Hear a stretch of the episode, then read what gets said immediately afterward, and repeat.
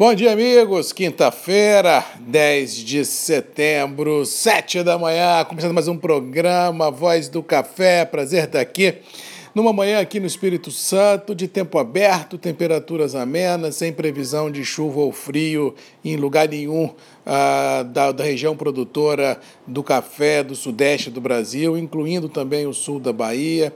Frente fria só chega até o sul do país, Rio Grande do Sul, Santa Catarina, mas nada assim que tenha força, pelo menos até o final do mês, de romper essa bolha de ar quente estacionada no Sudeste e assim, ao que parece, pelo menos até o dia 22, quando começa a primavera, não há assim nenhum grande, infelizmente, chance de chuva em lugar nenhum. Ou seja, vamos torcer para que essa frente que possivelmente chegue depois do dia 20 possa ter a força suficiente para romper essa bolha de ar quente e jogar água em Minas Gerais Gerais, do Espírito Santo, no sul da Bahia, porque as lavouras, tanto de conilon quanto de arábica, estão precisando e muito. Para aqueles cafeicultores que não têm irrigação, que operam a pleno sol, realmente ficam numa situação nada confortável. Antes de falar de mercado, quero mandar um abraço especial à família Nico Sobrinho, capitaneada lá por Sérgio Nico, pelo Jorge, pelo Zé Renato, pelo Odilonzinho, pessoas boníssimas, parceiras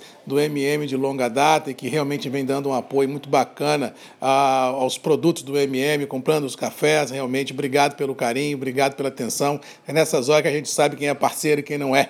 Então, a Nico Sobrinho, fica aqui o registro, fica aqui o abraço do Marcos Magalhães, a voz do café, a todos da família Nico Sobrinho, capitaneada aí pelo Sérgio, pelo Jorge e pelo Suel, e logicamente o Dilonzinho, Zé Renato, todo mundo, porque são pessoas que realmente fazem parte ah, do meu dia a dia há muitos anos, que há décadas, ou seja, estamos juntos aí por que der e vier. Ah, com relação aos mercados, onde tivemos um dia no câmbio primeiro, mais do mesmo muito grande, cotações orbitando 5,30, um pouco mais, um pouco menos, todo mundo de olho no desenrolar ah, dos mercados financeiros, das ansiedades, da economia, se vinga ou não, e assim o mercado ganha uma, uma calmaria muito grande, mas sinceridade, assim, intrinsecamente não tem pressão para romper as atuais amarras, principalmente num viés positivo, a não ser, é claro, se surgir um fato novo, bombástico. Se não surgir, a tendência é que o mercado se acalme, fique nisso que está aí, 5,20 com 5,30, até que surja um fato novo. Não vejo nenhum grande rompante, nenhuma grande galopada nesse dólar, já que a temperatura política em Brasília diminuiu muito, ah, assim, bem ou mal, tudo que o governo pode fazer, está fazendo para amenizar esse cenário complicado da pandemia, da sua economia, e assim não tem muito por que torcer contra, muito pelo contrário, temos que torcer sempre a favor para que os mercados sejam o prenúncio de uma nova era de bons ventos e que todos possam surfar essa onda, colocar dinheiro no bolso e pagar as contas. Esse é o meu recado, essa é a minha esperança, essa é a minha expectativa para que tudo volte a contento da melhor maneira possível. Com relação aos mercados financeiros, Nova York, Londres, também passando o susto aí da reprovação do teste lá uh, da AstraZeneca, as coisas começam outra vez a voltar para os trilhos, bem ou mal uma operação panos quentes pelos laboratórios mundo afora uh, foi deflagrado e assim o dia passou ontem a brancas nuvens, todo mundo nessa expectativa se vinga ou não essa, esse final de pandemia. Mas a sensação que a gente tem, pelo menos no Brasil, pelo menos aqui uh, em Vitória, é que, como diz meu filho, pai, a pandemia acabou, toca a vida. Eu falei, é mais ou menos por aí. Apesar de ter ainda muitos rescaldos pela frente, muitos desafios a serem sobrepostos, mas a sensação é que a vida, mais dia, menos dias, volta para o radar e isso pode ajudar os mercados como um todo. Outro fato que vem chamando atenção, mas não acho que implique em nada no cenário financeiro, muito pelo contrário, é a possibilidade de uma inflação no Brasil vinda do forte aumento de preços de alguns produtos agrícolas. Foi o que eu disse ontem.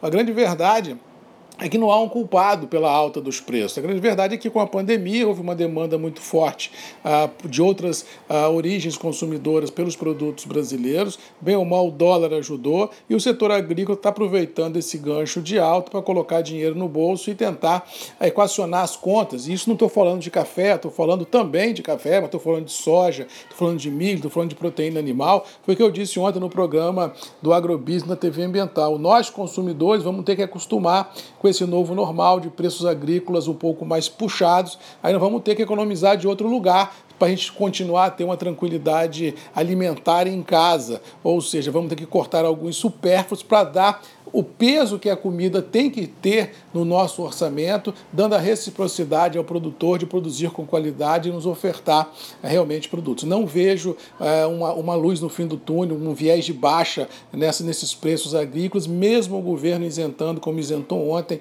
a importação uh, de arroz para 400 mil toneladas, mas eu acho que o cenário está posto, os níveis agrícolas deverão continuar uma pegada muito interessante. Só que temos que ter cuidado para que a população, de uma forma em geral, pelo menos aqueles que têm dinheiro, porque quem não tem dinheiro não tem dinheiro, mas quem tem dinheiro não se apavorar, não ir ao varejo comprando mais do que precisa, para não deixar a situação complicada ainda mais complexa. Ou seja, vamos com muita calma né, nessa hora, nesse pote dos alimentos, para a gente não dar um tiro na água e se machucar sem necessidade. Comprar o necessário para não ter que é, tirar de quem precisa a comida com preços mais interessantes da prateleira do supermercado. Tudo que a gente não precisa ter agora é uma correria no varejo para comprar produtos agrícolas com medo de novas altas, porque aí será um salve se quem puder. Temos que nos acostumar que o novo normal do Brasil, que já era é, juros para baixo, dólar para cima, agora também é preços de commodities agrícolas, principalmente essas que têm o foco de exportação,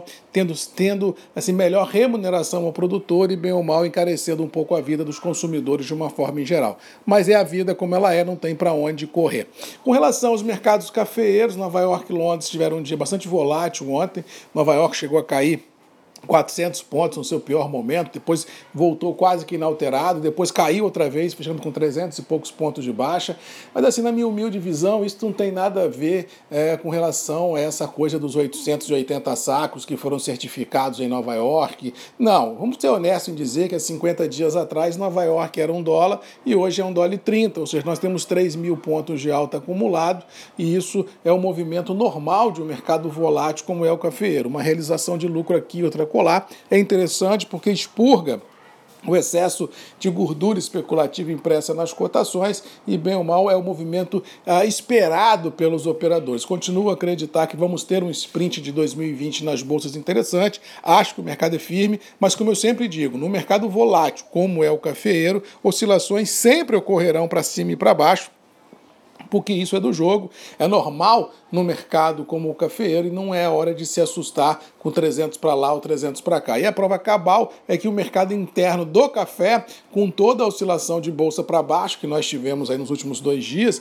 em tese não se mexeu. Ah, caiu 5 reais ali, 10 a colar, mas também não teve negócio. Ou seja, o que temos que entender, como já venho falando aqui, bolsas vão ficar muito voláteis daqui para frente em função de problemas já amplamente divulgados aqui nos grupos. Agora, mercado interno ele tem uma sustentação em reais, não acredito em grandes volatilidades. Assim, acho que o mercado é firme nos atuais níveis de preço. Não acredito em rompantes nem para cima nem para baixo, mas só ajuste de posições nos atuais níveis. Por isso que eu sempre digo que o produtor tem que diluir risco, tem que vender fazendo média, tem que travar operações no presente e no futurão, para a gente não perder boas oportunidades de realizar negócios quando eles aparecem. Tudo mais, vamos ficando por aqui, desejando a todos aí uma boa quinta-feira. Que Deus nos abençoe, que a gente possa enfrentar os desafios e vencê-los. E deixando registrado aqui o meu abraço a toda a família Nico Sobrinho, capitaneada pelo Sérgio, pelo Jorge, pelos meninos lá, o Dilonzinho, Zé Renato e Suel, que são parceiros de muitos anos do Marcos Magalhães, da Voz do Café, e nos últimos tempos têm sido assim, clientes absolutos do nosso café MM Fico muito feliz em poder proporcionar não só a amizade, como já é proporcional a nossa caminhada junto de muitos anos, mas também um bom café para ser degustado no escritório e em casa. Beijo no coração de todos. Boa quinta-feira! Um abraço do Marcos Magalhães, da Voz do Café. E até amanhã, às sete, comigo aqui, Grupos e Redes MM, ponto de encontro de todos nós. Beijo, um abraço e até amanhã. Tchau!